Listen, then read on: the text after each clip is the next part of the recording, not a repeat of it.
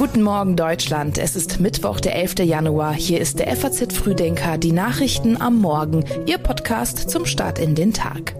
Das Wichtigste für Sie an diesem Mittwoch. Wir blicken heute auf die erbitterten Kämpfe zwischen Russland und der Ukraine, die Debatte um die Rentenreform und den Beginn der Handball-Weltmeisterschaft. Dazu dann gleich mehr. Hier noch die wichtigsten Meldungen aus der Nacht. Krise in Peru. Nachdem mindestens 40 Menschen bei Protesten in Peru starben, leitet die Staatsanwaltschaft jetzt Ermittlungen gegen Präsidentin Boluarte ein. Nach dem tödlichen Messerangriff auf eine Lehrerin in der Stadt Ibbenbüren im Münsterland dauern die Ermittlungen zur Tat an. Ein 17-jähriger Schüler soll die 55-jährige gestern Nachmittag im Klassenzimmer umgebracht haben. Und vor der heute erwarteten Räumung im rheinischen Braunkohleort Lützerath ist die Stimmung unter den Klimaaktivisten aufgeheizt. Die Polizei hatte dort gestern ihre Vorarbeiten fortgesetzt. Die Aktivisten bildeten Menschenketten und Sitzblockaden. Die Texte für den FAZ Frühdenker Newsletter hat Sebastian Balster geschrieben.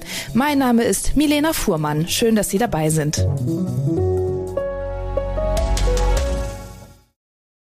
Die russischen Streitkräfte machen mit ihrer Offensive im Donbass jüngsten Berichten zufolge Fortschritte. Gestern Abend behauptete der Chef der Söldnertruppe Wagner, dass die umkämpfte Stadt Soledar von russischen Truppen erobert worden sei. Der ukrainische Präsident Zelensky beschrieb die Lage vor Ort mit drastischen Worten. Es sei sehr schwer, es seien dort kaum noch intakte Wände übrig.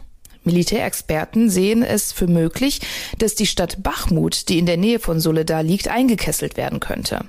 In Bachmut haben vor dem Krieg 71.000 Menschen gelebt. Mittlerweile sind es noch nicht mal mehr 9.000. Die Einnahme der Stadt wäre aus russischer Sicht ein bedeutender Schritt hin zur Eroberung des gesamten Donbass. Gestern hat die Bundesaußenministerin Annalena Baerbock die Millionenstadt Kharkiv besucht und dabei der Ukraine weitere Waffenhilfe zugesagt. Ihre Eindrücke über die vom Krieg schwer gezeichneten Stadt fasste Baerbock so zusammen.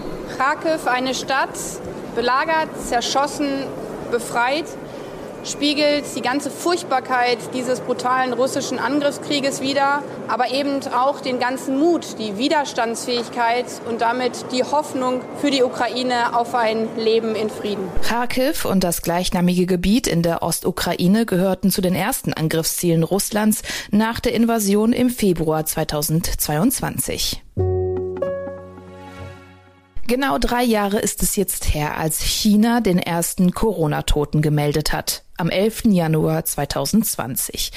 Die erste Infektion mit dem neuartigen Virus war dort schon im Dezember 2019 festgestellt worden. Am 25. Januar 2020 wurde dann in Frankreich der erste Todesfall außerhalb Asiens registriert und am 27. Januar hat auch Deutschland die erste Corona-Infektion nachgewiesen. Und so nahm die Pandemie ihren Lauf. Die meisten Schutzmaßnahmen und Einschränkungen sind mittlerweile Geschichte. Zwar heben fünf weitere Bundesländer die Corona-Maskenpflicht in Bus und Bahn auf, doch endgültig überwunden ist die Seuche noch nicht. Die Weltgesundheitsorganisation WHO hält am Pandemiestatus, den sie im März 2020 ausgerufen hat, bis heute noch fest. Berichte aus China, wo die Pandemie ihren Anfang genommen hat und wo sie sich derzeit wieder rasch verbreitet, mahnen zur Vorsicht. Dort sind nicht nur viele Krankenhäuser heillos überlastet, das Virus findet dort auch die beste Voraussetzung für die Bildung neuer Varianten. Die Rentensysteme stehen finanziell unter Druck. Die Zahl der Rentner steigt, die der Beitragszahler sinkt. Deutschland und Frankreich suchen deswegen jetzt nach Wegen aus der Krise. Die Bundesregierung hat sich für dieses Frühjahr eine Rentenreform vorgenommen, die nach Vorstellungen von SPD und Grünen künftig für stärkere jährliche Rentenerhöhungen sorgen soll. Mein Kollege Dietrich Kreuzburg berichtet in der FAZ von heute, unter welchen Bedingungen der Koalitionspartner FDP sich auf diese Pläne einlassen würde. Die Liberalen dringen demnach unter anderem auf eine Erhöhung der Lebensarbeitszeit. Zurzeit liegt die allgemeine Altersgrenze für den Renteneintritt bei 65 Jahren und 11 Monaten. Der FDP-Politiker Johannes Vogel spricht sich jetzt in der FAZ für eine Flexibilisierung des Renteneintrittsalters aus. Wer länger arbeite, solle mehr Rente bekommen. Als Vorbild dafür nennt Vogel Schweden, wo es einen Rentenkorridor gibt, und zwar von 62 bis 68 Jahren. Sorgenkind in Sachen Rente ist Frankreich. Dort liegt das gesetzliche Renteneintrittsalter zurzeit bei 62 Jahren.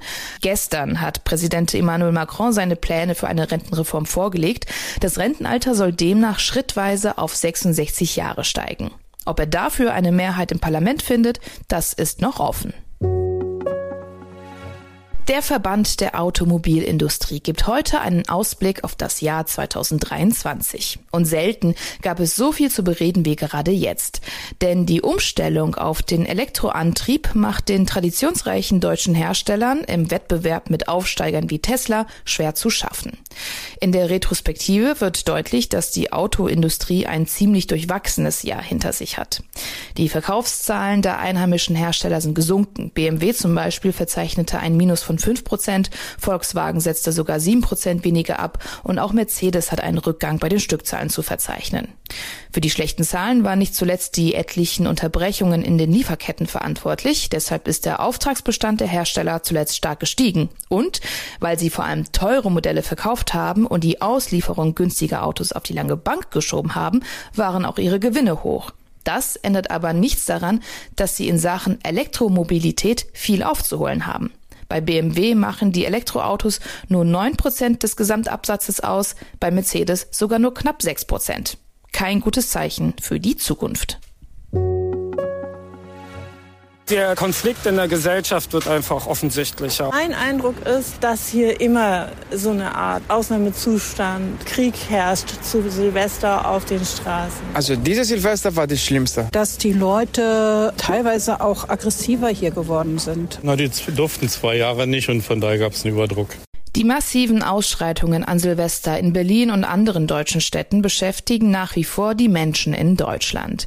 In Berlin wollen sich deswegen heute Vertreter aus Politik, Polizei, Staatsanwaltschaft und Justiz sowie aus der Integrations- und Sozialarbeit über die zunehmende Gewalt unter Jugendlichen beraten. Zu den Gesprächen geladen hat Berlins regierende Bürgermeisterin Giffey. Nach den Ausschreitungen und Böllerangriffen auf Polizei, Feuerwehr und Rettungskräften sind 145 Menschen mit insgesamt 18 verschiedenen Nationalitäten festgenommen worden. Etwa jeder vierte davon ist jünger als 25 Jahre. Nach offiziellen Angaben hat es 56 Angriffe auf Polizisten und 69 auf Feuerwehrleute gegeben. Inzwischen wurden 25 Verfahren an die Staatsanwaltschaft übergeben. Dazu zählen auch zwei Fälle, die für besonderes Aufsehen gesorgt haben. Ein ausgebrannter Bus sowie ein angegriffener Rettungswagen.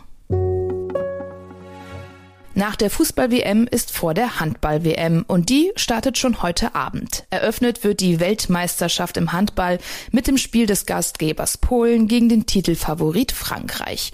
Ausgetragen wird die Handball-WM in Polen und Schweden. Das Finale findet am 29. Januar in Stockholm statt. Das heutige Eröffnungsspiel wird in Katowice in Polen ausgetragen. Die Aussichten der deutschen Mannschaft, die in der Vorrunde auf Katar, Serbien und Algerien trifft, hat Bundestrainer Alfred Gislason vorab so eingeordnet. Es wäre schön, wenn man den Fans eine Medaille schenken könnte, man gehöre aber nicht zu den Favoriten. Weltmeister wurde die deutsche Handballnationalmannschaft zuletzt 2007. Die WM findet nach einem Beschluss des Internationalen Handballverbands unter strengen Corona-Regeln statt. Für positiv getestete Spieler ist eine fünftägige Isolation vorgesehen. Und auch das ist Thema im geschriebenen FAZ Frühdenker Newsletter. Die amerikanische Regierung hat für Kalifornien die Katastrophenlage ausgerufen. Dort stehen in den kommenden Tagen heftige Unwetter bevor. Die Behörden haben in mehreren Regionen Evakuierungen angeordnet. Zu erwarten sind Schlamm- und Gerölllawinen, Stromausfälle und Straßensperren. Die Niederschläge wirken sich nach einem trockenen Sommer mit vielen Waldbränden besonders schwerwiegend aus. Seit Ende Dezember schon ziehen Winterstürme mit starkem Regen und heftigen Winden über Kalifornien. 14 Menschen sind bisher durch die Unwetter ums Leben gekommen.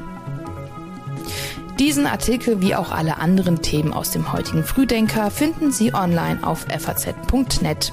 Das war's von uns. Wenn Sie mögen, dann hören wir uns morgen ab 6 Uhr wieder. Sagen Sie das gerne weiter. Haben Sie einen schönen Tag und bis bald.